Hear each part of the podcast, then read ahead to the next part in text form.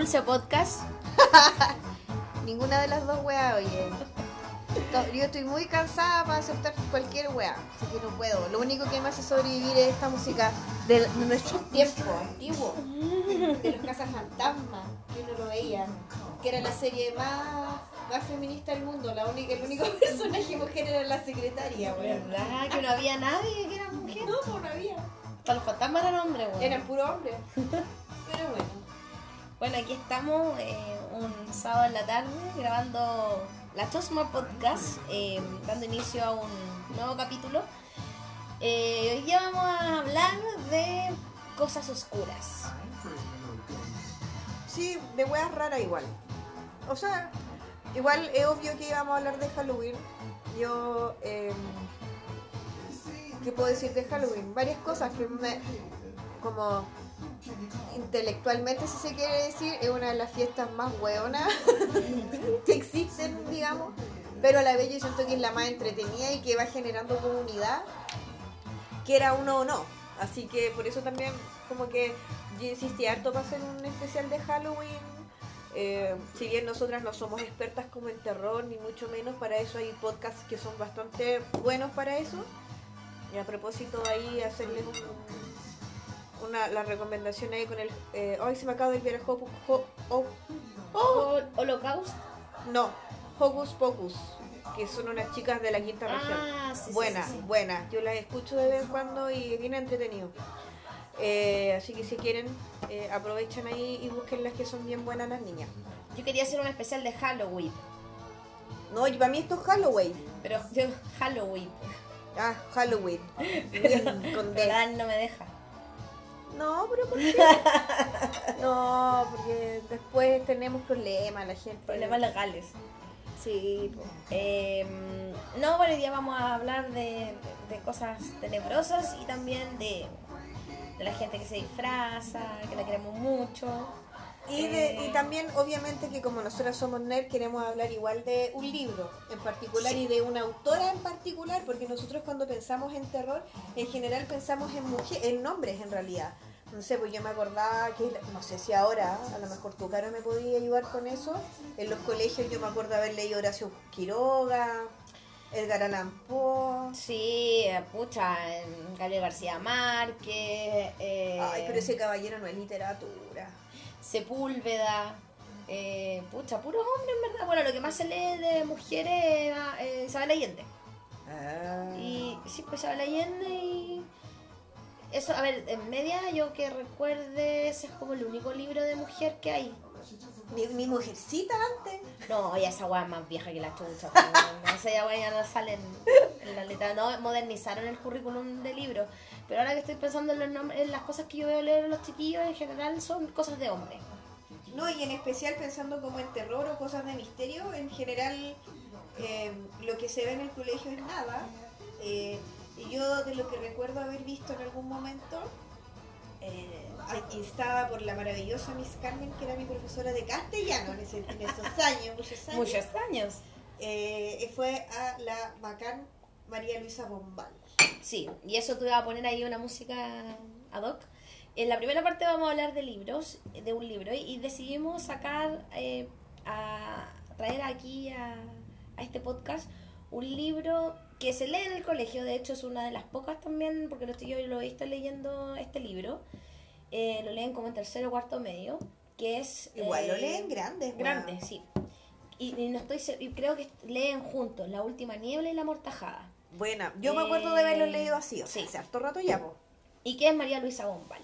¿Y por qué elegimos María Luisa Bombal? Porque creemos que representa como toda la oscuridad de esta fecha. Así como eh, en su vida, una vida muy, muy, muy drama, muy drama queen, muy terrible. Y que es chilena. Ella es chilena, un- hija de, uno, de una gente acomodada, oriunda de, de Viña, eh, estudió en Francia, eh, después volvió a estudiar en un colegio de monjas primero acá, después se fue a estudiar a Francia, eh, tuvo una vida amorosa muy terrible. Muy de primer plano. sí, o sea, si estuviera viva ahora, Estaría ahí. na, na, cuando na, fue a la casa de su...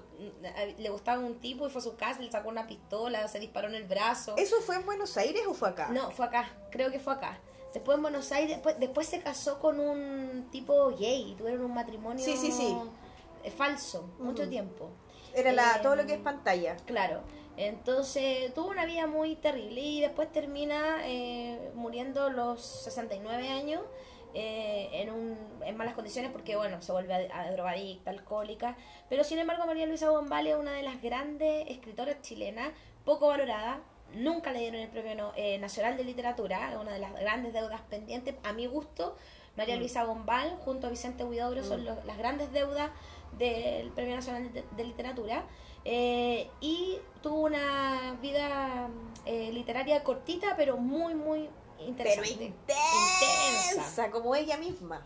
Sí, y uno de, bueno, de los libros que dan a leer de, de María Luisa Bombal es La Mortajada, y desde lo que, de ese queríamos hablar hoy día. Primero, yo creo que uno de los temores más grandes, porque yo le comentaba a la Dani, estaba hablando recién, que para mí La Mortajada es la- el cuento de una mujer que tiene catalepsia. Que la ¿Y qué es la catalepsia catalepsia? es cuando uno se muere, pero no te mueres. Todos tus signos vitales están muertos, parece, técnicamente pareces que estás muerto, pero tu sangre no se coagula y, y en realidad no estás muerto. Eh, Biológicamente o, médicamente no sabría cómo explicarlo mejor. O sea, yo lo que tenía entendido es que es al revés. ¿Cómo? Que lo que pasa es que tus signos vitales y tus órganos están tan débil, así imperceptibles para la técnica, digamos, y que las personas creen que la persona, la, que el otro, que la persona está muerta, pero, Pero si eso realidad- dije, po. eso dijiste, yo te lo entendí al revés. O ¿No? si yo estoy muy titi, estoy Oye, muy eh, titi. oye, ¿qué te pasa? Hoy día andas muy soa. ¿Entendés? Es Todo que mal. estoy súper titi, estoy súper titi porque llevo como dos semanas sin parar non-stop. Logré dormir solamente ayer, al fin. Estoy muy Ah. contenta. No, Pero- por eso. Se me nota. Es como que tu, tu, tu órgano, tu órgano todo está como muerto porque no se, no lo pueden sentir las máquinas. Claro, claro. Pero en realidad estás vivo porque tu sangre no se ha coagulado. Claro, y hay que pensar que eh, a principios del siglo XX eh, no había mucho donde averiguar si una persona estaba viva o estaba muerta más que lo que uno veía, De más hecho- lo que los humanos podía percibir. Yo no sé esto si será real, alguna vez lo escuché por ahí, pero fuente cero, seriedad cero, que era de que la costumbre de velarte tiene que ver como con el tema de esperar la catalepsia. Yo iba a decir lo mismo, eso, eso mismo. Y de hecho a propósito de la, de ese tema de la catalepsia, pero que yo me gustaría hablar de otra, de un caso, mito urbano de Buenos Aires, pero primero me gustaría que Ya. habláramos de... Bueno, la Bien. mortajada yo le decía a la Dani que a mí me tenga que ir una loca que está con catalepsia porque el, el cuento trata sobre, o la novela trata sobre una mujer que está en su funeral y que de repente despierta y comienza a... Bueno, la gente no, no, no, no ve que está despierta, ella siente que está despierta pero no puede mover los ojos, no Mm. puede hacer nada y escucha a cómo la gente se acerca al ataúd a despedirse de ella su, su, eh, su amores de adolescencia, su hija, su esposo, su amante, y va eh, describiendo eh, recuerdos de, que tiene con esas personas. Mm. Eh, yo creo que ese tema, bueno, fuera de todos los temas, que de ahí podríamos andar un poquito en eso, de los temas como que tienen que ver con violencia de género, pero en realidad los temas, el, o sea, ¿quién me da más miedo que te entierren y estés viva, po? Y que no te podáis mover, porque esa es la gracia de la catalepsia, porque te despertáis y te dais cuenta que estáis muerto, que estáis ahí, entonces eres protagonista de tu propio eh, funeral, o sea, de tu Sí. propia velatorio, weón. qué brígido.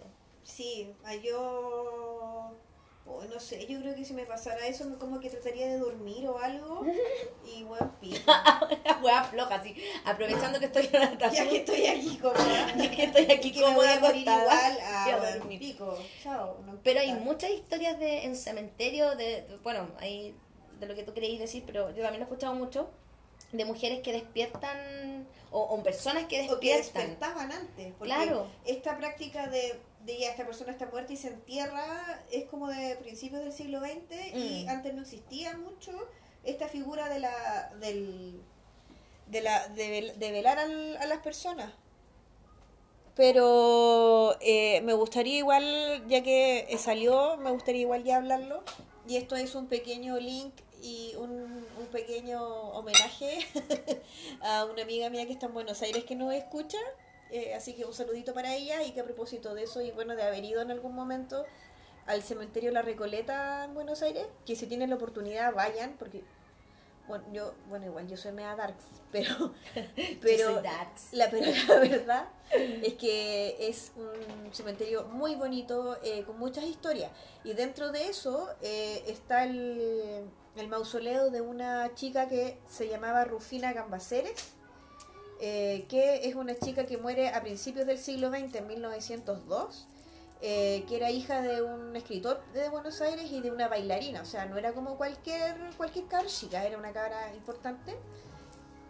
Y hay varias teorías respecto de su muerte, pero el tema aquí es, igual en algún momento voy a subir la foto y de hecho que voy a subir una foto que saqué yo en el cementerio.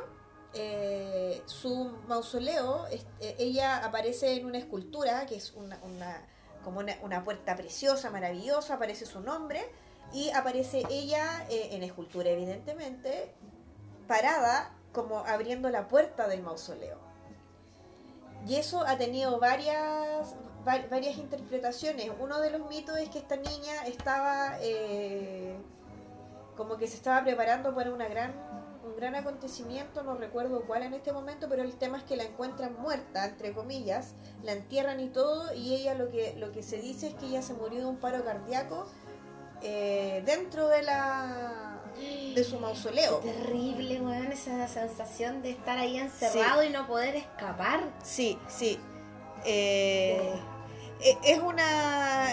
En, en el fondo es una leyenda. eh, Es una leyenda y igual como que cada día tiene más cosas porque en algún momento dicen que, que había un rollo como con el pololo, como con la mamá, como que la mamá andaba con el pololo. Era toda una cosa bien compleja que yo he escuchado varias, varias, varias versiones. ¿Ya?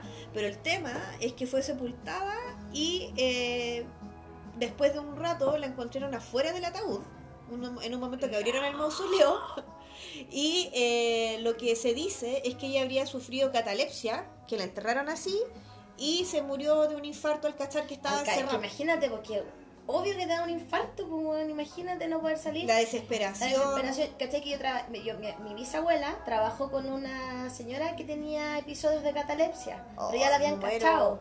Entonces, cuando como que se moría, le tenían que hacer, un rato después le, sacaban sangre. Wow. Y así cachaban si estaba con ataque de catalepsia, porque creo que la weá parece que es media genética. Eh, o, o si se había muerto real. Wow. Eh, volviendo al tema de la mortajada, que yo creo que lo interesante que hace la María Luisa Bombal en este libro tiene que ver como con qué, qué, po- como qué, dis- qué diría la gente en tu funeral Cuando se acercan a verte, porque esa, esa weá es muy interesante. po. Sí, a mí me pasa, a propósito de esa super pregunta, eh, yo de verdad, yo creo que creo que profundamente en ese en ese dicho chileno que es no hay no hay muerto malo, po. Ah, sí, por súper buena. De hecho, eh, una de las cosas que pasa en el libro es que eh, se acerca la hija de, de la mortajada, que se llevaban pésimo, po, y cuando la, la ve, la hija le demuestra todo el amor que nunca le había demostrado en la vida. Entonces, como que ella se sorprende de que su hija le demostrara tanto cariño cuando en vida nunca fue, y eso es lo que pasa muchas veces de, los muertos, porque todos los muertos son buenos y todo eso. Yo no sé, yo creo que la gente. eh, yo creo que alguna gente estaría feliz, me miraría con. y otra gente estaría muy triste. No, yo creo que a mí, yo creo que la gente, ¿sabéis qué diría? Oh, yo ya cuida tanto a después de que me pelan y me descueran porque vivo con ellos. Oye, esta weana que no es floja, eh, cómo no se encuentra en hambre y no sé qué. Eh, yo creo que diría, no, oye, ya fue tan buena porque... Como que yo creo que iría como para allá o no sé. no La sé. gente diría de mí, y no tuvo hijos.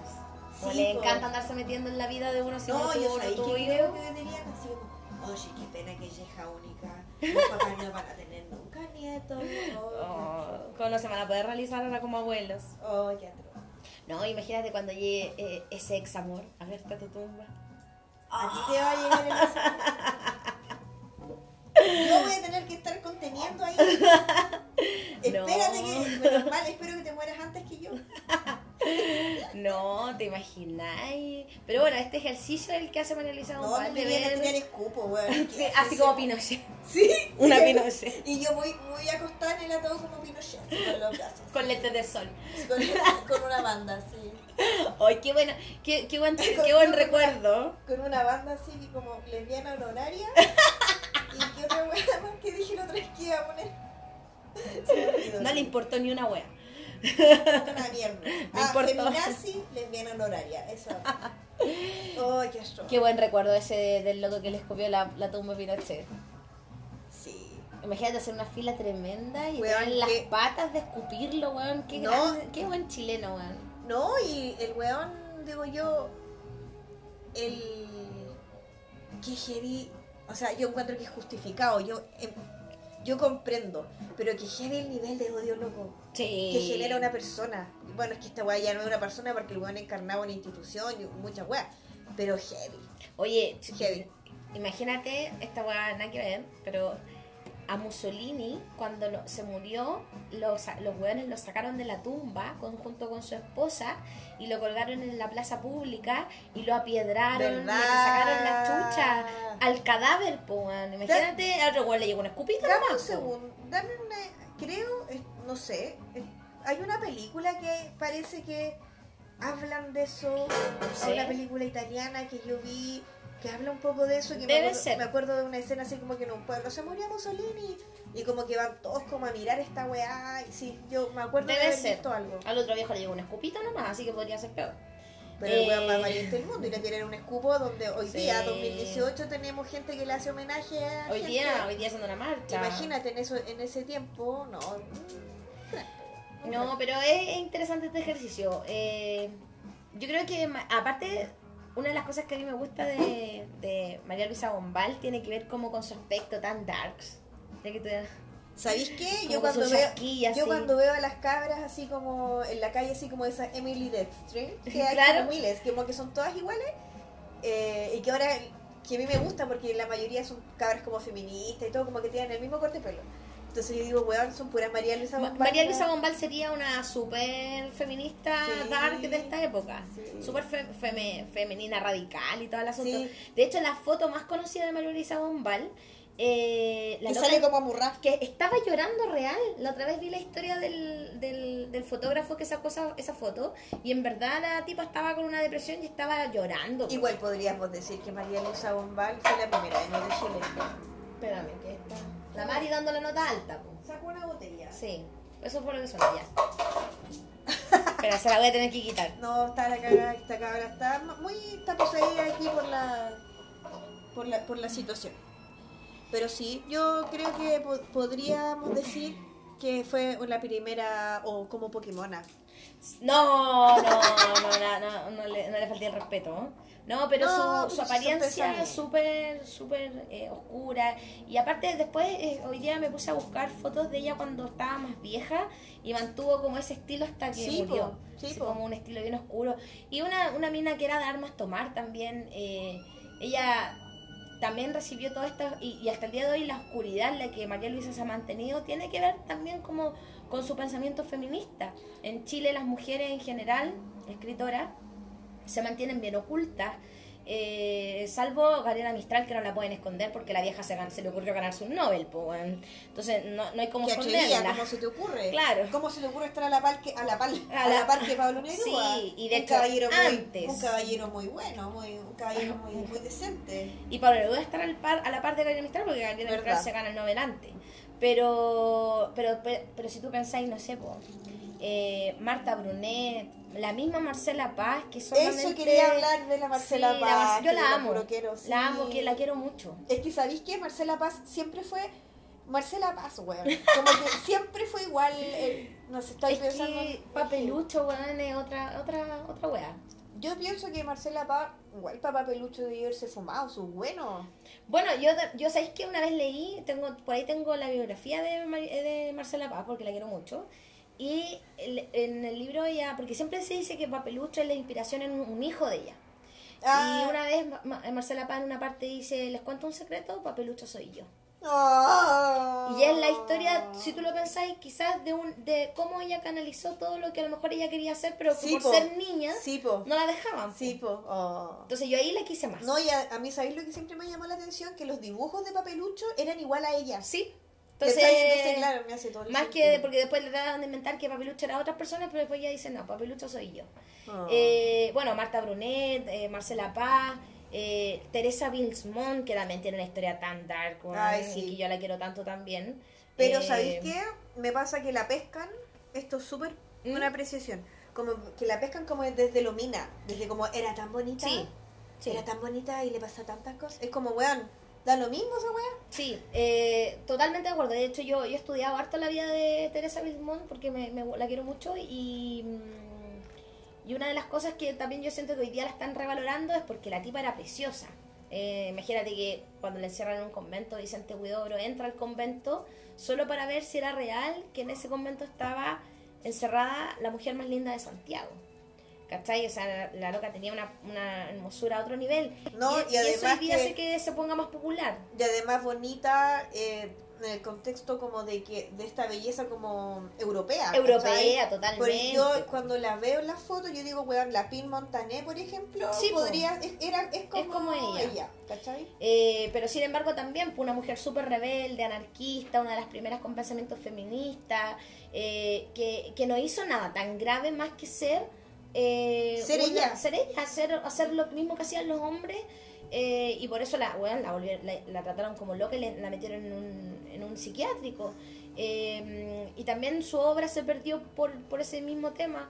Eh, hay tantas mujeres escritoras, y bueno, y María Luisa Bombal, que como decía hace un ratito, nosotros nos fuimos con una super deuda con ella, eh, pero es una mujer que vale la pena leer y que vale la pena releer. Y yo le comentaba a la Dani cuando le, le decía que, me, o sea, nos pusimos de acuerdo para hablar de, de La Mortajada, que un libro que uno lee igual en el colegio cuando en realidad no te interesan leer esas cosas, entonces uno no valora la historia que hay detrás.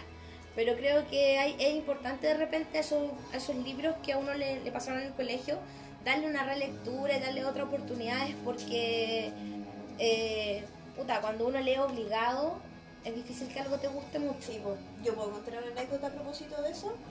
El otro día me puse muy feliz porque en un evento familiar de repente veo que mi sobrino, ese sobrino que yo siempre digo que me va a escuchar en cualquier momento, se para a leer, bueno, se puso como en una terraza a leer. Y yo así, my god, ¿qué estará leyendo? Y le digo, ¿qué estoy leyendo? Me dice, el guardián entre el centeno. Y yo así, tin, tin, weón, es mi sobrino favorito, le voy a dejar toda mi herencia y todas mis deudas. y me dice, es para el colegio. Y así con una cara de orto, y yo, puta la weá, me rompiste el corazón, pues weón, le decía yo. Claro, y esa, esa aclaración, no lo estoy leyendo por gusto. Sí, pues, ¿cachai? Y así como, weón, estoy para la cagada leyendo esta weá. Ahora, y después, como a propósito de eso, después conversaba con su hermana que es más grande, y las dos así como, no, es que ese libro es bacán, y la weá, bla, bla, bla, bla. Entonces, también te da otra, otra, ot- como ver otra visión. Entonces, por Sí. mucho que el weón esté obligado, el hecho de decir, puta, el libro es la raja, ya le estáis dando también otro incentivo, ¿cachai? Entonces, igual. Sí, pero no sé, yo estando en el ambiente educativo, yo estoy en desacuerdo con la weá de que obliguen a leer. O sea, sé que es necesario que uno por cultura general lea, eh, pero siento que los métodos de lectura que se hacen en los colegios son muy, muy terribles, porque por ejemplo, eh, te pasan un libro y te dicen ya, lee la mortajada. Y chavo, y te dicen y la prueba el 20 de, Sí, pues, no hay una de octubre. en torno a ningún libro, esa weá Y tú está- que llegar con la weá aquí. ¿Quién sería lo bonito? Que en el clase el profe dijera, ya, vamos a la otra clase vamos a leer hasta la página 25. Eso, sí, también estoy de Y llegáramos y lo comentáramos y te contextualizaran. ¿Quién fue María Luisa Bombal? ¿En Sí. qué contexto escribió el libro? ¿Por Sí. qué el libro es tan importante? Que quizás te dieran lectura complementaria para poder entenderlo mejor. Sí, po. a mí, por ejemplo, me pasa que, que aquí me van a matar la gente, pero no importa. Yo, a mí me gusta mucho, mucho Borges, pero me gusta así, mucho. Claro, Y el yo- Aleph lo hacen leer. Sí, po. de hecho yo la Aleph nunca lo leí porque Ya. mi profesora tuvo el criterio de cachar que estos hueones son puros así como el planeta de los simios, eh, y, pero me agarró a mí y a un par más y dijo, chiquilla, no, como que dio una lista a gente que ella cachaba que podía leer un, otra wea. ¿Ya? Y me acuerdo que me dijo, bueno, elige ficciones. Yo dije, ya. leí ficciones y es hasta el día de hoy uno de mis libros favoritos. Es un libro de cuentos de, de Jorge Luis Borges. Y fue la raja porque además de leerlo, mi profe se dio la paja de explicarme las teorías Buena, literarias claro. respecto de cómo escribía, porque cada es- escritor tiene eh, teorías como de construcción de personaje, que es un poco el, lo que uno ve como en... Puta, se me acaba de olvidar como histología, eriología... Puta, mm, ay, no me acuerdo. ¿Alguna guía? Algo que, eh, que tú trabajáis como con el viaje del héroe. Entonces, Ah, ya, ya, que no ya. me acuerdo cómo Sí. se llama, que la ven harto en esta cuestión de programación neurolingüística. Ya. Ya la mansa bola, que no sé. Sí. Pero, eh, ¿qué es lo que pasaba? Que era como que Borges escribía así como con el golem, el este, el este. Eran como tres, siempre trabajaba en base a tres, a tres personajes.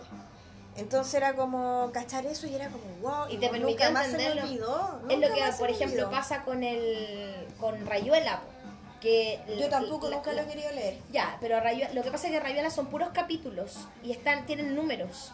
Y el tema es que tú puedes armar el libro a tu gusto. Tú eliges, después la idea es que tú lo leas en desorden, pero después tú puedas armar la historia como quieres. Es como un libro que no tiene una, una sola forma. Si tú Buena. lees los, los los- los números, creo que tiene un orden. Mi hermano me explica la otra vez que tiene un orden correcto. Pero, pero, puta, cuando tú lo lees, los pendejos no entienden nada, pues, weón. Se lo meten en la cabeza así como Ah, para vomitarlo en la prueba y después no entienden nada. ¿Quién te dice a ti que esos adultos que están haciendo clase entendieron el libro? También. También. Nadie sabe. Es un, misterio. es un sí. Entonces, o que ese adulto no sacó la prueba de, de internet. También. Sí, aparte que yo encuentro que es tan subjetivo los libros porque también pues cada uno puede tener su visión. Bueno, la cosa es que nosotros le queríamos, los queríamos invitar a que relean literatura chilena de colegio. eh, que Por favor. cuál fue su libro favorito. Todos Eso. tuvimos un libro favorito Sí. en los colegios. Eh, y yo creo que para mí, no sé si fue el más favorito, pero La Mortajada fue un libro que me, me hizo sentido cuando yo era Sí, chica. fue entretenido. A mí me gustaría recomendar La Mortajada para todas las personas que les cuesta ver el tema de la violencia eh, de género, la violencia simbólica, la dependencia emocional, la violencia psicológica. Yo creo que es un bonito libro para darse cuenta de la, de la violencia en, en un discurso, ¿cachai? Como en, Mm. un, en un pequeño... como como que podí, yo ya como mi cabeza super cuadra, como que podéis clasificar, ah, esto es esto. Sí, porque yo es siento esto. que cada hombre que la visita representa un tipo de violencia de género. El amante, el tipo que cuando era chica el primo, muy, esto muy de clase alta, de haber estado enamorada del primo. el primo, que la, que la relación rara que ella tuvo con el primo, con su marido. Entonces representan distintos tipos de violencia de género. Yo creo que ahí está la gracia femini- feminista de María Luisa Bombal. Eh, y también al final, porque al final como que ella decide, yo siento que después al final ella decide morirse. Mm. Como que, ah, ya estoy aquí, me Como muero. la weá que dije Como yo, la weá que dijiste al principio.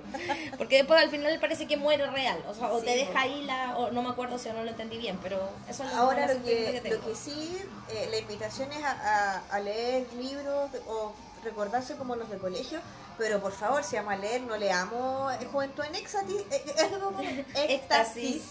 O eh, Pregúntale a Alicia, po, que yo el otro día me caí de raja porque llegó una vecinita a decirme, Dani, ¿tenéis Pregúntale a Alicia? y yo, kill me please, weón, me estáis weyando que todavía sé leer esta, esa basura. Sí. Y a propósito de hablar con, de- con mis sobrinos del Gaudén ante el Centeno, me comentaba una de mi, mi sobrina, me decía, bueno, nosotros leímos el Guardián ante el Centeno, pero nosotros, por ejemplo, teníamos que leer Pregúntale a Alicia, las mujeres leían Pregúntale a Alicia y los hombres leían Juventud en Éxtasis.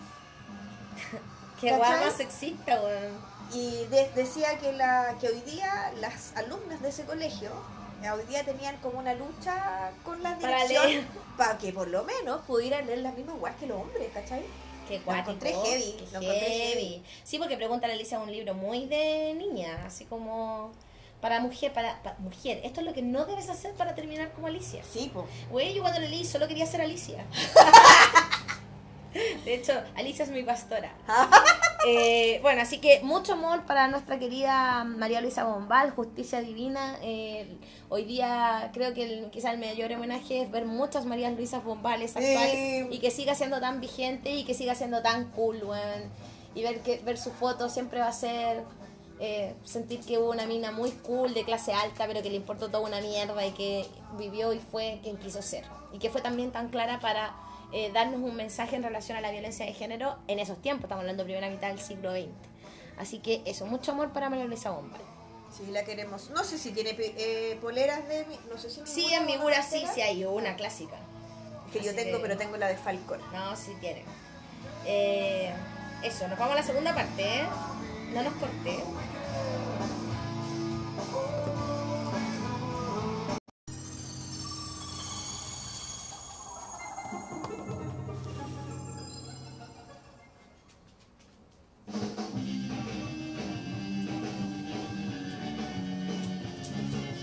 Halloween. Halloween o Halloween.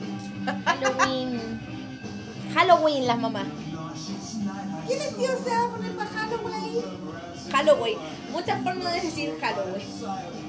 Yo ni siquiera sé si lo digo bien. Yo creo que es Halloween. Pero en realidad no es Halloween. En realidad es una fiesta wicana que es Samhain. Pero bueno. Lo, lo que a nosotros nos llega desde los Estados Unidos, desde los Estados Juntos, como decía mi abuelo, es Halloween.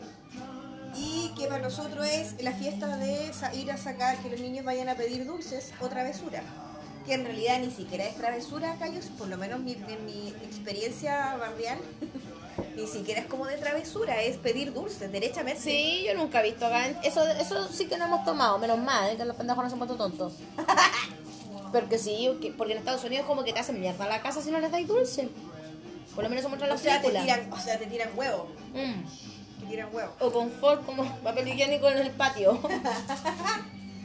Pero es que ahora ya no, no se puede hacer eso. no, acá en Chile lo único una que nos interesa son los dulces. Sí. Comida, comida, tío, deme comida, deme bebida. Sí.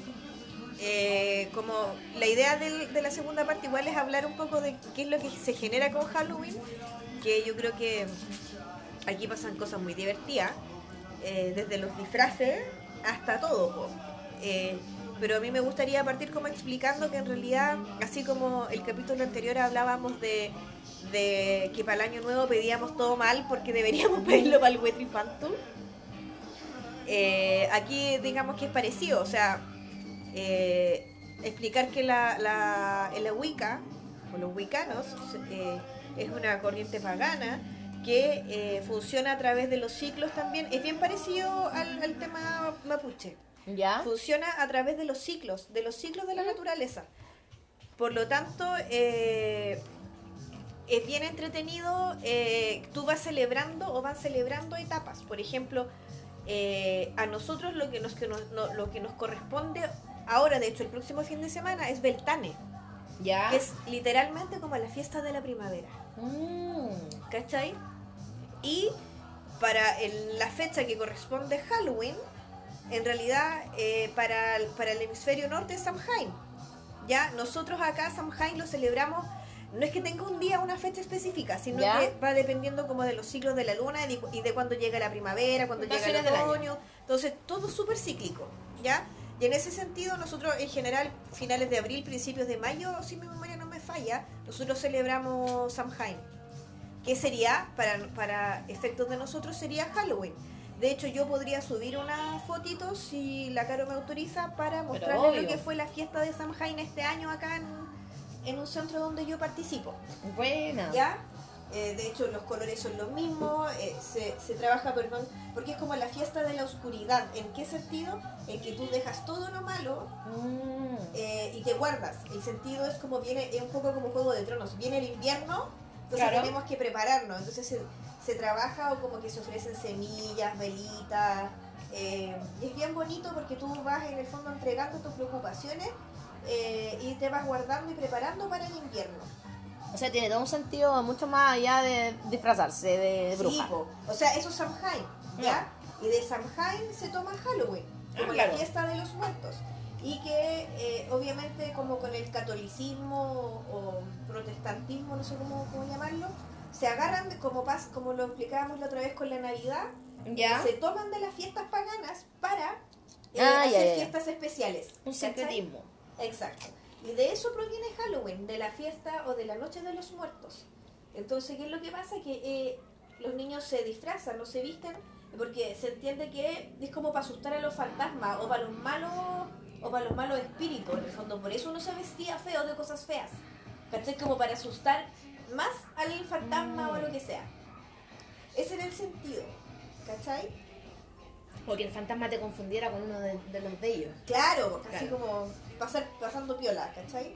Bueno, pero esta fiesta que es muy lindo el sentido, me gusta. Eh, llegó acá a Chile hace poco, yo diría que hace unos 20 Diez años. años, yo 10 creo. años, 15 años más o sea, yo me acuerdo de ser chica y que un vecino que era de mi edad, bueno, es de mi edad, el colega de la prueba del computador. Me ¿Ya? acuerdo, él era como muy así, como ejecutivo, weón, ahora que lo pienso. Porque el weón mandaba cartas a todas las casas, tiraba Ya. cartas con su, hechas con su computador, por supuesto. ¿Ya? Y decía, eh, vecino, vamos a pasar pidiendo dulces para la fiesta de Halloween tal día. ¿Cachai? Y él es como que avisaba. ¡Qué vivo! Era lo mejor, weón, era el mejor. Y era él, o sea, este weón era como el líder, pero eran toda la vecindad, los cabros chicos. ¿Pero tú saliste a pedir dulce? Yo nunca salí. No, yo tampoco. Nunca salí. Nunca. Pero Nunca sí- me disfrazaron. Yo recuerdo cuando yo era chica la weá no, no existía. No. Hoy la weá vieja, así como decir. En mi tiempo. No existía Halloween en esos Eh, tiempos. eh, yo creo que en mi, adolescencia, en mi niñez y adolescencia no existía Halloween. Pero después sí, cuando mi hermano estaba más chico. Eh, ¿Pero tú cuántos años de diferencia tenés con tu hermano? Ocho. Harto, po. Sí, harto. Yo pensaba que tenían así como un año de No, diferencia. ocho. Con mi hermano sí, ya. Me acuerdo que cuando recién empezó a llegar esta costumbre como de los estados juntos, eh, la iglesia católica tuvo su respuesta. Es que eso quería comentar yo. que fue como la, la fiesta de la vida. Lo que me tocó ver A mí también eso. y que me tocó, lo voy a decir. Yo sé que mis amiguitos me van a retar, pero yo me reía, hacía carcajadas eh, de que eh, la gente que participaba en Infancia Misionera, que eran, no sé si han visto, yo creo que ahora ya no deben ni salir ni por vergüenza, los cabros, que esos que andaban como amarillo. Que eran como los Boy Scout Claro, de la eran iglesia los católica. Y eh, ellos salían y hacían la fiesta de la luz. Entonces, para que los cabros chicos que iban a- estaban haciendo la primera comunión o todo, no se quedaran en la casa huellando y vistiéndose como de fantasma o de Freddy Krueger, lo que hacían era como la fiesta de la luz. Entonces salían vestidas de hadita, de príncipe encantado, cosas que le hacen muy bien a la sociedad, digamos. Una niñita de princesa, de novia, angelito. un hombre, un niñito como de, mm, no sé, de, de militar, de policía. Cosas buenas. Nada que sea sociedad. adoctrinamiento. No, cosas buenas para la sociedad. Eh, y salían.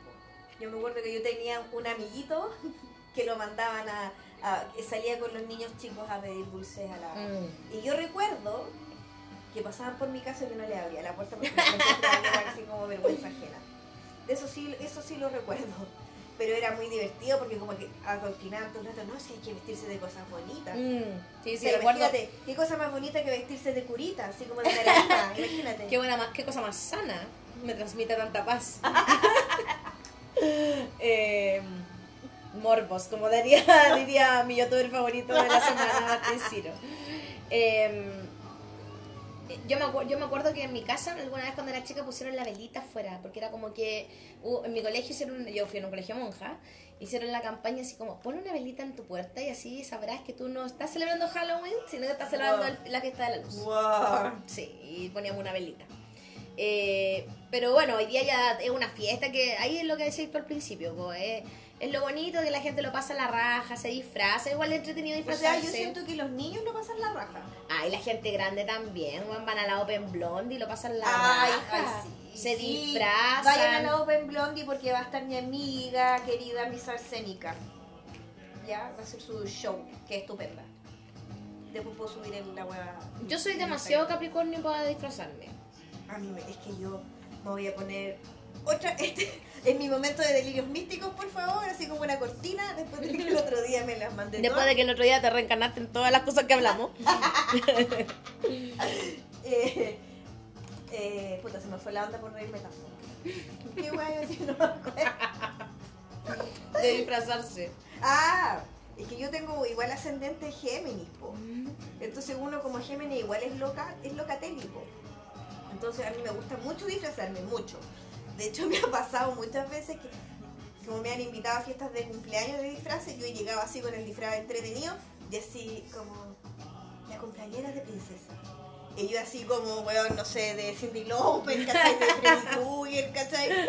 Y es como, puta, la gente culia fome, weón. Yo nunca me he disfrazado, pero igual encuentro, encuentro- Perdón, los garabatos. Perdón, porque tengo que. Eh, yo aparte de la... O sea, yo nunca me he disfrazado, pero sí encuentro muy entretenido a la gente que se disfraza y la admiro mucho porque yo no, la- yo no tengo la, la perso para hacerlo. Pero me da mucha risa igual la gente que empieza a preparar su disfraz, lo que hablábamos el otro día, por la que te disfrazas. Nosotros conocemos una, una que huevió meses. Ay, amiga, que vamos a hacer una fiesta de disfraces. ¿De qué me disfrazo? ¿De qué me disfrazo? Y después estaba con un cacho diablo, nada más. Me Sí. dice, amiga, me veo bien disfrazada. Y yo, madre, No, esa es un cintillo. disfraz. El cintillo, el cintillo que prende las luces, prende los cachos.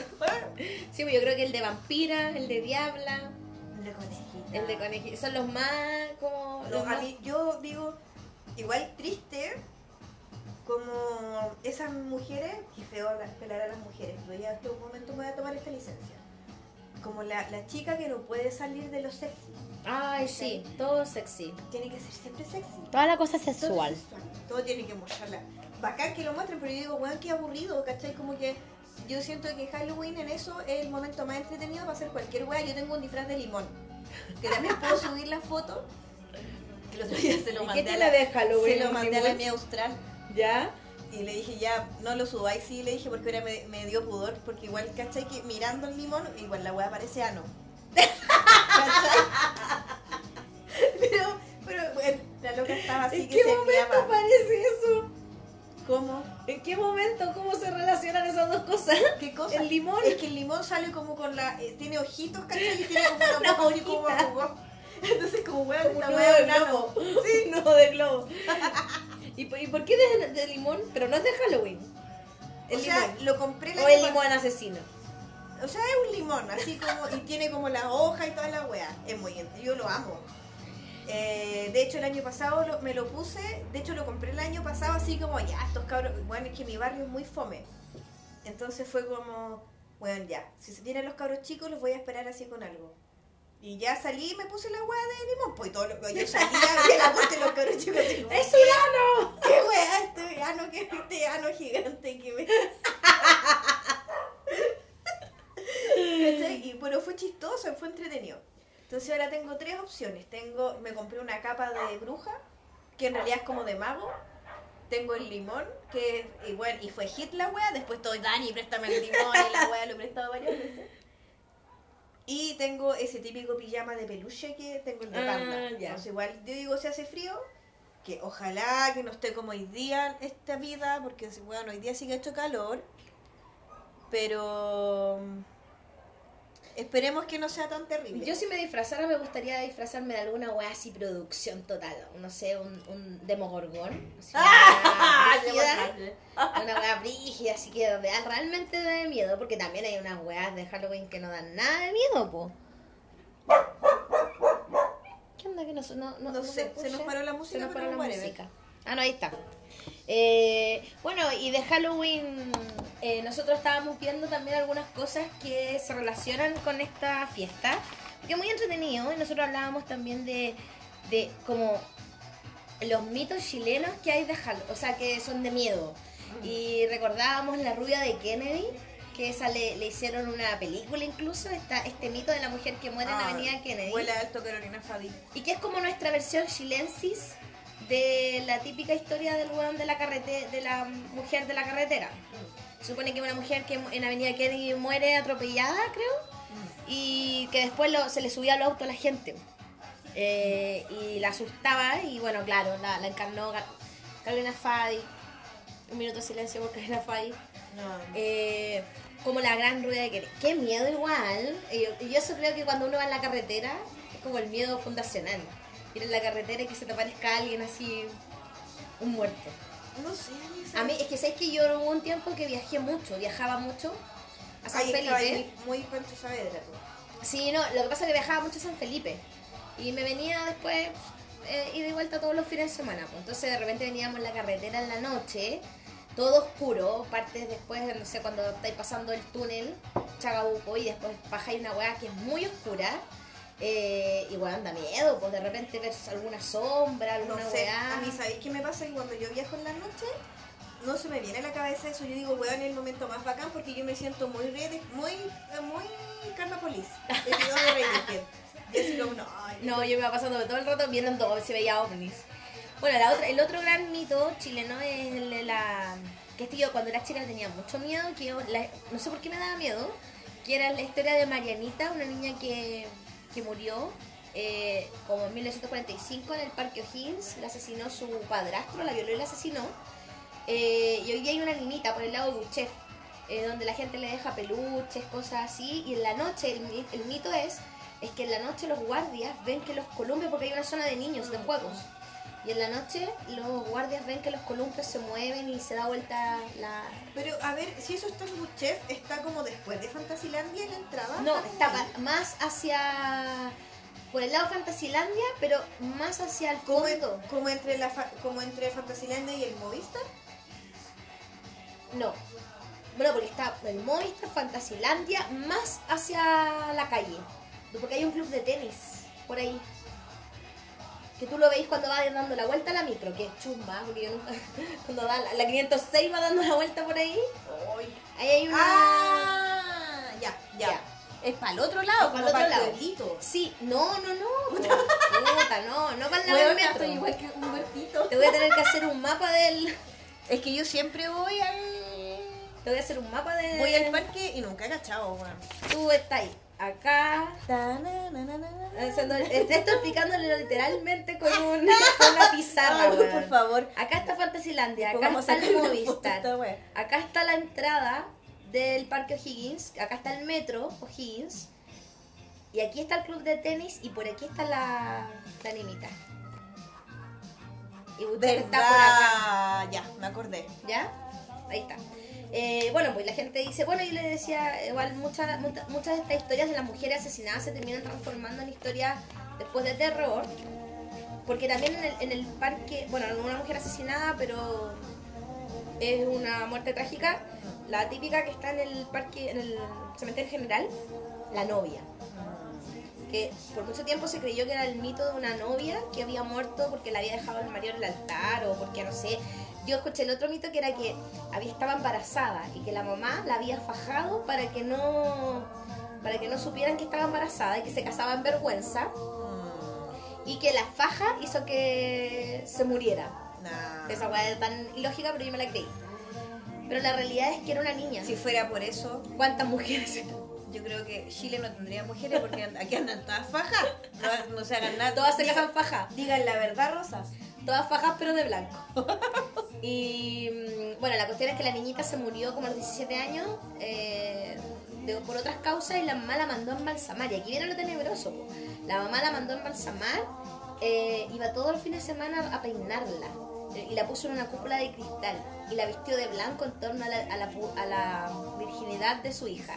Entonces la gente cuando pasaba veía una novia, pero en realidad nunca fue una novia. ¿ya? Y por ahí se creó esta historia de, de la novia del Parque O'Higgins. Y después llegamos a las weas más clásicas. No sé, yo puedo decir algo de eso. Yo, cuando se murió mi abuela, una de, de- de las cosas que yo nunca logré entender era que mi tata, por ejemplo, quería llevar una silla y quería llevar como un saco de dormir para dormir con ella. No, ¿quedarse en el cementerio? No. Eh. Ay, es que yo creo que esa wea igual es muy heavy. No, no, o sea, bueno, un caballero de alta edad, pero eh, todas estas cosas así como eh, este tema como de la, de la Carmencita, ¿no? No, eh, no se llamaba, no se llama Carmencita. ¿Tiene otro nombre? Sí. Pero bueno, la niña esta, la novia entre comillas, ¿Mm? eh, igual lo encuentro tenebroso como, bueno, de la mamá evidentemente, pero esta como, este amor que te puede ligar a enloquecer, po, weón. Pero por supuesto. Entonces, cuestionen si se quiere ser mamá, weón, pueden terminar peinando. Brígido. Eh, y la mm, bueno y las clásicas yo le decía a la Dani que yo había estudiado en un colegio monja y que la típica es la monja sin cabeza Yo- o sea, yo también estoy en colegio monja, pero a mí me echaron el segundo básico. no yo estuve una larga estadía hasta cuarto medio de, primer- de kinder a cuarto medio y creo que Igual uno- estudié Derecho, igual soy abogada de la República, señora monja, para que ustedes vean lo que se perdieron. ¿en qué monja estudiaste? En la monja y Sofía. Sofía Infante Ah, ya. Yo soy de la Divina Providencia. Ay, el peor colegio. Yo le pegaba a todas las del Divina. Ay. ¿qué te pasa? Eran terribles, po. Nos Y- quitaban los hombres nos querían quitar los hombres, el hombre del colegio. Es que en, en un colegio de, de, de mujeres tú estás No se controlaban. desesperada, po. Y eran feas. Ay, ¿qué te pasa? No, sí, era Nosotras éramos mayores. Eh, No, pero yo me acuerdo que nosotras nos agarrábamos con boy con las de la Ursulina. Ah, sí, pues. Nosotros también teníamos mala. Pero en un colegio de monjas, esa weá de la monja sin cabeza, un clásico. Y la otra weá tenebrosa que cuentan, que es que yo cuando era chica me la creía, pero toda esta weá me la creía de real, que era que las, las, las monjas tenían abortos y enterraban sus fetos. en- Pero capaz. Tenían un cementerio de abortos en, ahí en el patio del colegio. Y bueno, la clásica, el viejo el saco. De- y de hecho Sí. siempre, eh, siempre en el barrio había un viejo que era como un mendigo que andaba curadito, el curadito, que y, le tenía miedo. y la Sí. mamá se ¿qué? Te voy voy a llamar al viejo el saco Otro. para que te lleve.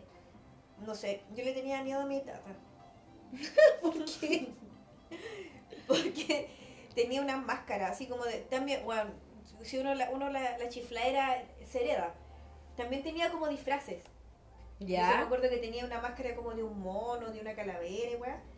Y varias veces yo recuerdo de entrar a la casa de mi tata así, eh, como escondida, así como mirando para todos lados. Porque yo recuerdo que un par de veces mi tata, por hacerse el gracioso, se ponía la máscara y como que aparecía de una ventana así como, Cani, no sé qué, casi haciendo así como, "Bu". Y yo me acuerdo de estar muy asustada con esa guapo. Y por eso como que, así como si tú me preguntáis si le tenía miedo a la llorona o alguna cosa, la verdad es que no. Eh, no sé, yo creo que tiene que ver con que yo igual soy mea darks y por mi delirio místico, weón. Yo creo que tiene que ver con eso, porque de verdad, yo me acuerdo que lo que me dio, o lo que, sí, como más cerca como al susto, tenía que ver con estas cuestiones que yo no sé si ustedes en ese, en- bueno, yo creo que además, en este colegio ustedes jugaban a esta cuestión No, de la, no, del no, cuaderno no, con no. la tijera y todas esas cosas, Espérate, que yo voy a decir ahora, eso- esa weá no lo habíamos hablado. Pero es que ahora me Yo y- soy muy, como ustedes se pueden haber dado cuenta, yo soy muy cobarde, muy cobarde. Tengo, me da, todo me da mucho miedo. Y en el colegio mis compañeros jugaban a, eh, como que te- en- cuando eres pendejo como que te da un momento, te da como la weá de lo paranormal, como que te da por jugar esas cosas. A la Ouija, pues con la moneda de peso. A la ouija. Sí, Yo también. Yo una vez, veces. yo tuve una, veces esa wea. yo tuve una experiencia paranormal heavy cuando era chica jugando a la ouija. Yo no sé si habrá sido real. Yo también creo hoy día me lo trato de explicar como por el tema de nuestras como energías, la energía que uno puede generar Mm. en muchas personas, sobre todo mujeres adolescentes. Y estábamos en una, nos quedamos después del colegio, nos quedamos jugando a la ouija en la sala. Oye, pero en ese colegio se hacían piercing. ¿Qué más? No, es que Bailaban, cosas. Ah, bailábamos eh, así. bailaban apretados con nombres de otros colegios. No hacíamos los muchas pololos cosas. de otros colegios. Y jugábamos, jugábamos a la Ouija eh, en la, eh, después de clase. Y un día nos quedamos con unas compañeras, eh, la típica, la semanera. Nos quedamos jugando ¡Oh, a la Ouija. la Antigua, la semanera. había olvidado esa wea. Y nos quedamos jugando a la Ouija, pues ya yo estaba mirando, en realidad yo no estaba jugando, estaba mirando a mis compañeras y empezaron con una wea con un espíritu, según ellas, porque ellas movían, la wea era mover la, la, la moneda Sí. con la Yo puedo energía. fe que uno no movía la wea. La wea se movía Sí, sola. yo también jugué, en algún momento moví la moneda y yo también siento que, Sí, se movía yo sola, sentía que yo por lo menos no la movía. No, yo tampoco la movía. Ya, la weá es que estábamos jugando y que de repente vamos y le decimos ya, como eres hombre, mujer y toda la cuestión, y siempre le venía la pregunta, ¿eres bueno o malo? Y la weá se fue así, a ma no, malo, no, no. Le dijimos, ¿eres bueno? No. ¿Eres malo? Sí. Concha tu madre, y como que ahí mis compañeras como que algunas se empezaron a asustar. Y dijeron, ya no queremos sacar. Y había un mito como que no podíais llegar y sacarlo. No, pues, teníais que Teníais despedirlo. despedirlo. Y la- y alguien va y soltó la weá. Y no lo despedimos. Ya, y nos quedamos ahí como asustadas. Y caché que de repente, weón. Ah, no, no, no, espérate. Antes de eso, mis compañeras le dijeron, danos una prueba de que estás aquí. Se cayó una wea. Se empezaron a mover los focos que estaban colgando en la weá. Y yo miré y estaban todas las ventanas cerradas. Estaba todo cerrado y la weá se movía. Y ahí mis compañeras lo sacaron y sé que después en la sala nos pasaban weas que de repente estábamos en la sala y se nos abría la puerta. Sí, po. Fueron como que después normal que nos cambiaron de sala, así que le dejamos el espíritu al curso que seguía. ¡Ah! Pero hoy también jugábamos al Joker, al Joker, baila Joker. Ah, no esa weá. Esa ponía ahí una carta del hockey y empezaban así como baila, hockey, baila. Y creo que en el hockey bailaba. Ah, no sé. Pero cuál no sé, esa, esa nunca la vi. No, pero yo, yo tenía esa experiencia como de Ouija. Y eh, la otra, que yo creo que es así que fue más brígida, fue que con unas par de compañeras nos encerramos en un baño. Eh, a un cuaderno de esos con, como con de esta weá, como anillo, ¿Ya? le enterrábamos una tijera. Una tijera roja. ¿Ya? Y era lo mismo que la, que la Ouija, po. pero claro, la weá se movía así. Estoy moviendo un cuaderno así, bueno, Ya. así, así. Era como, está no sé qué, sí, para allá no. Pero con Era la tijera enterrada. Sí, pues con la weá en el aire. Yo me acuerdo total de eso. Pero yo me acuerdo que después yo como que me aburrí. Pero la verdad es que nunca a mí esas cosas me... Pero yo lo que puedo decir es que esas cosas yo no, no se las recomiendo hacer ni en broma. No, no, ni en broma, porque uno tiene que tener respeto. Sí. Entonces, si hay, pero, alguien, si hay algún brocacoche que no está viendo, yo las recomiendo. pero es que yo creo que cuando uno no es pendejo tiene mucha energía. Y esa weá a uno le gusta como ir ocupando esa, esa energía en weas que tengan que Y ver tiene como- dudas, tiene dudas de weas que nadie te responde. Claro, y quería buscarla más allá. A Sí. mí la weá que me da miedo es esa weá que se llama, como esta weá que es como, no sé cómo se llama de la radiofonía, que... Sí, eh, cacofonía. Cacofonía, estoy segura, no estoy segura, es que creo que cacofonía es una weá literaria, pero no, no estoy segura ya, pero esa weá que como que ponís como eh, un ruido y se supone que Hay otro ruido. hay otro de ruido hecho, debajo. Por ejemplo, nosotras ahora estamos hablando. Y podría- si hay algo, podría salir así como, agüita. Estoy aquí. Mamita, Ya, te. ¿te acordás sé. una vez cuando éramos pendeja, Informe Especial hizo un reportaje de eso? Y había mostraron una weá Sí. de un alguien que gritaba, ¿y qué hago yo aquí? Sí. Concha tu madre, yo no pude dormir como en tres meses con esa weá. Porque era como que alguien escribe, ¿qué hago yo aquí? Concha tu esa weá a mí me da mucho miedo. Eh, y creo que se han hecho en lugares donde han habido accidentes y cosas y se escucha, se, escucha la gente gritar y todo en, en reo. Sí, a mí me, a mí debo decir que a mí me molesta, me molesta eso, eh, que se trabaje. Por ejemplo, yo recuerdo el año pasado de haber visto un programa de estos de la tele que hablaban de cosas paranormales, donde iban como al sanatorio de niños que estaba en el cajón del Maipo. Mm, Ya, ya, ya. Y a mí de verdad me parece eh, súper eh, poco ético, poco digno, porque iban con estos aparatos como a escuchar y cosas. Y en un momento hablan de un niño que había fallecido ahí. Pero siempre como desde la desde la desde lo desde lo burdo eh, ay, no Lo sé de matinal, pues, que no sé, es que ni siquiera era matinal, era un programa el 11 que hacía este este ícono del feminismo, ¿cómo se llama este estúpido? El, el, el ex marido de la... Un gallo, este gallo que he entrevistado 50 veces al Titán.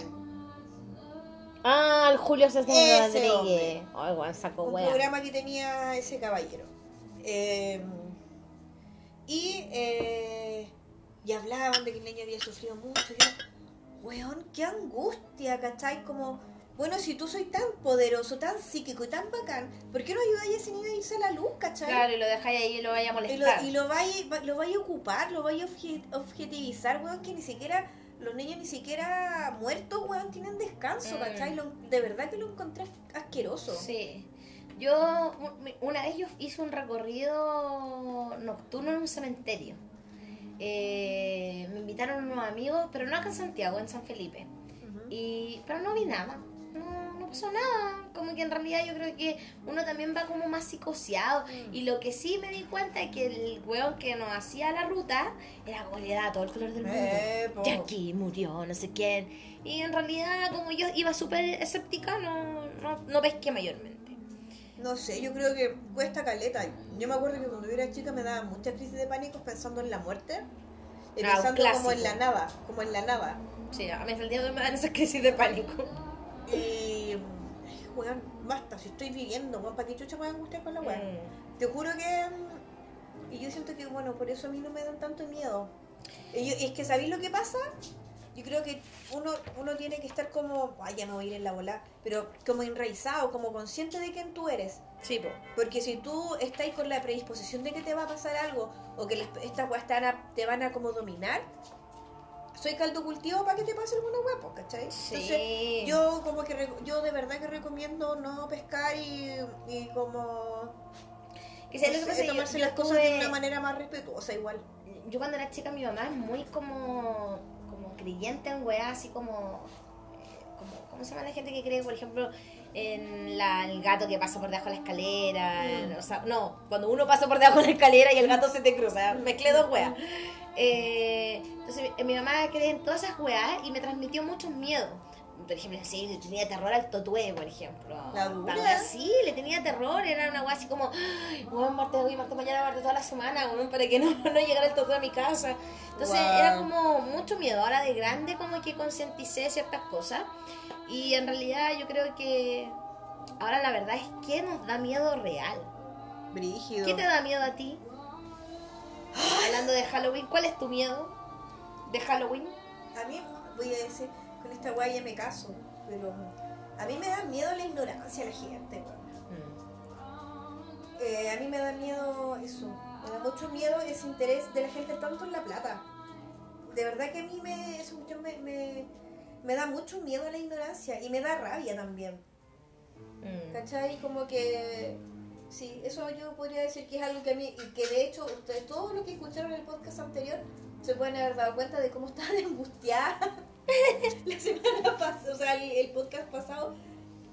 También, como a propósito de lo mismo, de la justificación de la violencia, eh, de que lo único que vale es la luca. Y esa cuestión a mí me tiene. Me, me había tenido que hacer un par de semanas.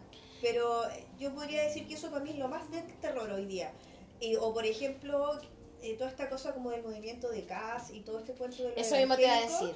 Eh, hay gente que se mata la risa, yo no lo encuentro gracioso, Mm. yo encuentro que es súper aterrador. Sí. Es súper aterrador, de verdad. A mí me da mucho miedo, eh, justamente, a mí me da mucho miedo, lo voy a decir con todas sus letras, la extrema derecha.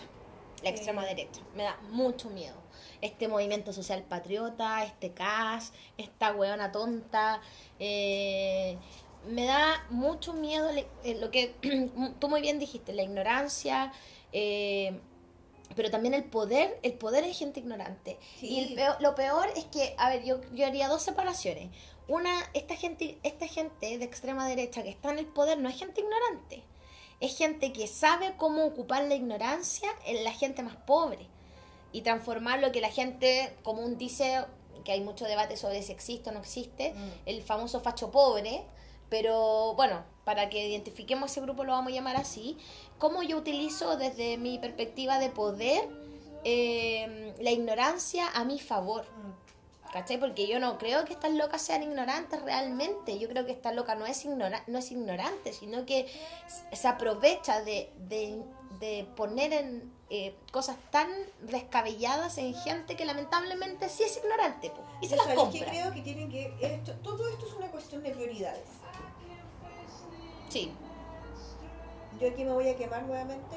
Yo vengo de. eh, terminé ayer un diplomado de niñez.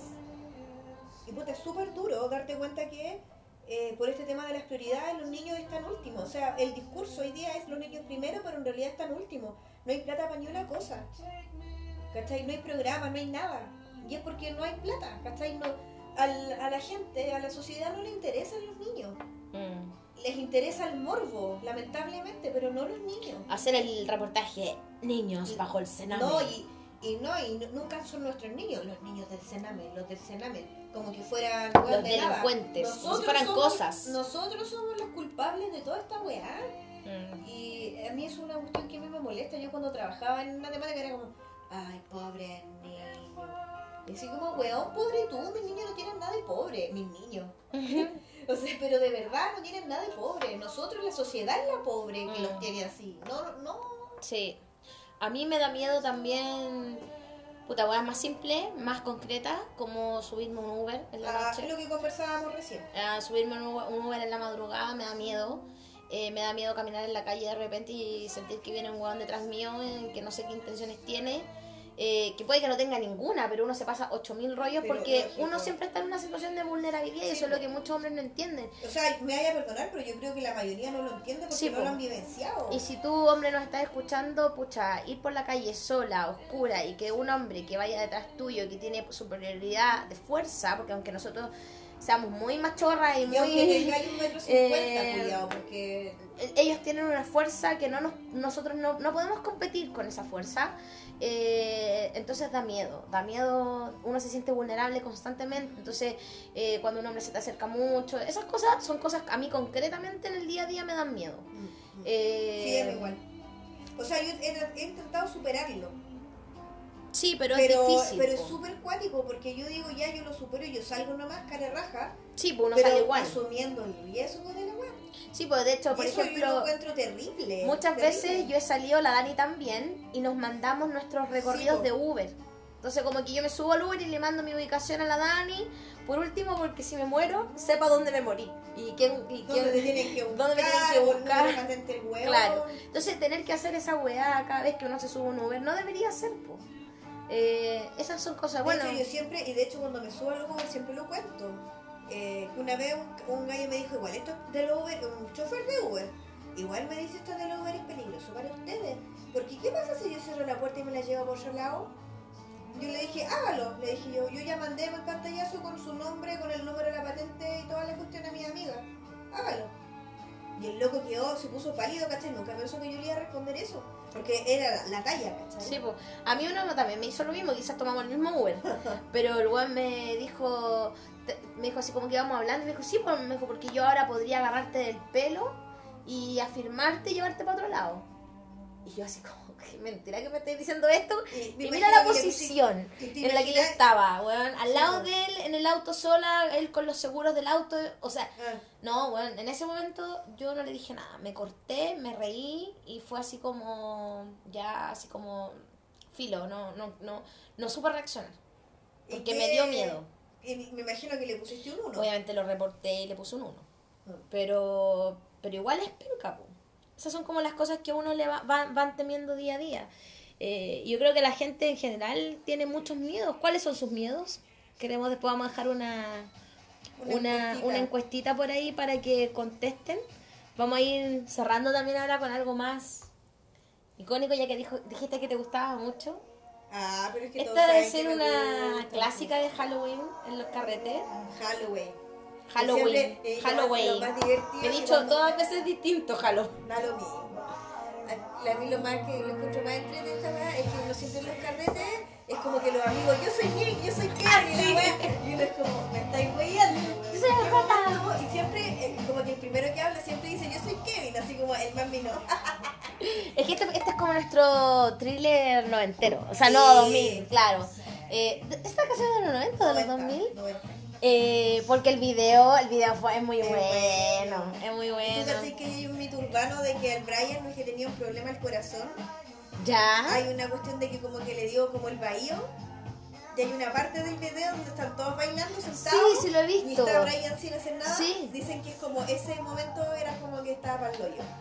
Sí, que está como que se le olvidó la coreografía, está como así Sí, sin moverse. Lo que dicen es que eso fue que le pasó como algo de la cuchara. Oh, Rígido. rígido. No, pero este, este es muy buen video.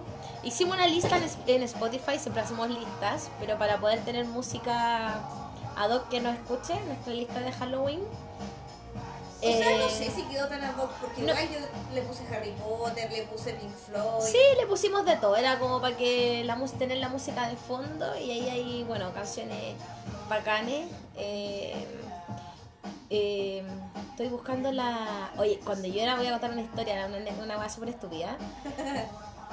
Cuando yo estaba en el colegio, en la media, los hueones del casino compraron un Budlitzer Buena. y lo tenían ahí. po. Entonces, a la hora de colación, tú como por 300 pesos, Cha, qué Podía- es que era con video. Ah. Podíais poner el video y la canción.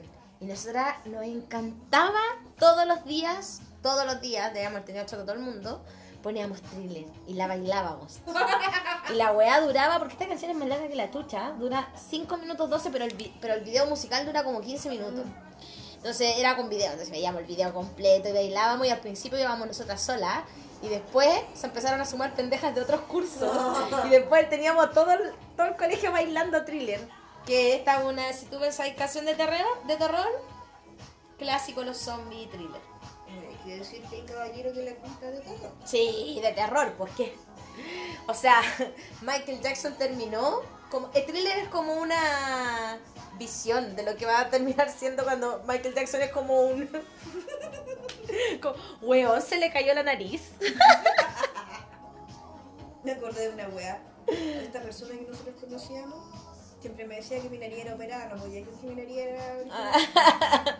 Hoy, pero claro, pues Michael Jackson que me terminó siendo con la nariz en el suelo de, de puro terror que era. Así que. Así que bueno, eh, ¿qué más de terror? Grande Michael. Una vida. No, vuela alto en Michael. Vuela alto, Arrepiéntete, Michael. arrepiéntete. Nunca vamos a saber si fue real o no. No, yo tengo certeza que fue real. ¿Tú crees que abusó? Sí, sí. Oh, no sé, yo no, no, no, no, no Una el cosa, yo siempre... le- Pero de que era raro. Era raro. Amiguitos, tengan siempre claro algo. Si algo no se comprueba judicialmente, no significa que eso no haya ocurrido. Ese es mi consejo de, de doctora Polo de hoy. Edúquese. Re- respete para que Edúquese lo más que pueda. Sí, así Edúquense, que... cochino. ¿Quién decía edúcate, cochina? No me acuerdo. Alguna de las del Fausto, pero no me acuerdo cuál. Eh, pero sí, pues buena. eh, y quería cerrar con. ¿Dónde está? Que yo creo que ha sido la mejor, una de las mejores series del último tiempo. Ah, está Ah, y contar antes de que terminemos que, bueno, tuviste la canción, una pequeña reseña de la que todo el mundo va comentando en la serie de. La maldición de, de Sí, Hill House. Sí. Sí. O sea, yo la vi, debo de reconocer que la vi La de abuela. No, yo la vi de caliente. ¿Ya? Porque aparece el actor que hace de Dario Najaris en Game of Thrones y yo dije, ese mijito rico, aunque hable pura hueá, lo tengo que ver. Y la vi la serie y me enganché. Me la vi como en una tarde y muy buena. Muy Muy, buena. muy buena, veanla. Yo la venden como una serie de terror, pero yo insisto que no es de terror. Es terror psicológico. Y Yo ahora. creo que lo que eh, habla como de otras cosas, pero quizás la- cuando la Caro la vea podemos conversar un poquito de Sí. ella. El Y- día vimos Sabrina un ratito y también sí, Sí, estamos viendo esa- ya a mí me- estamos viendo si enganchamos. Sí, estamos. Yo en este momento estoy bien enganchada. Em, Sí, igual estoy enganchada. Y estoy enganchada, me, ha gustado. eh, Es mucho más oscura de la Sabrina que yo recuerdo, ¿no? Es mucho más eh, oscura de la Sabrina que yo eh, recuerdo y me gusta. Me gusta ese link también de las brujas y de la, relación un poco de la bruja con el feminismo. Yo creo que, bueno, eh, eh, no lo creo yo, sino que es real, que las mujeres feministas todo el tiempo nos han dicho que somos brujas y la weá... Es que las mujeres feministas son brujas, somos Claro, brujas. Somos brujas. Si ese, ese concepto está bien ocupado, Sí, la- porque las mujeres brujas eran las mujeres que tenían conocimientos y eh, eran independientes de los hombres. Claro. Entonces Y- yo en eso, eh, yo de repente me he puesto peleonera en mis círculos de bruja. Porque digo, loco, esta weá tiene que ser de puras mujeres. Los hombres lo Los tienen aquelarres, todo. sí. ¿Por qué mierda tienen que venir estos weones también a, a absorber este conocimiento? Sí, sí, sí, yo estoy muy de acuerdo. Lo, ¿Cachai? nuestro propio aquelarre. Sí, Eh, sí, pero pues y bueno. al final, lo mismo que hablábamos al principio, María Luisa Bombal es como, ay, no la van a dar, qué fe. ¿Por qué? Porque era feminista, pues, ¿cachai? Y por eso está tan vigente todavía en las cabras del día de hoy. Eh, y no sé, pues a mí me Y yo gusta- creo que esa, esa vigencia entre las cabras es súper como de inconsciente colectivo. Es inconsciente colectivo, sí, Sí. pues no, no saben de qué No, están po, haciendo. no, con- eh, eh, tiene que ver por esa oscuridad. Y lo mismo, por esta weá también de como banalizar a las brujas, ay, andáis con una escoba, como que si fuera malo, y yo creo que a mucha onda yo yo soy bruja. maravilloso, a mí me encanta que me digan que soy bruja. Sí, a mí también. Eh, así que bueno, eh, nos, nos despedimos ya, cerrando el capítulo especial. Ponte una canción para terminar. Pero si acabo de poner Stranger sí, Things, pero que se acabó mientras daba la lata, pues. tú tenés la culpa y todo. Me puse, yo quería Ahora acabar tenemos con la Stranger canción, Things, que tenemos era la canción de la fina, la fina, ¿Qué final? la fina Hedwig, Ah, la fina, un minuto de silencio. muy Harry. Potter y místico. Eh, así que no, nos despedimos. Sí, yo igual quiero adelantar algo. ¿Qué cosa? Que vamos a hablar de la fina en algún momento y yo creo que vamos a tener que hacer como 50.000 capítulos de, de Harry Potter.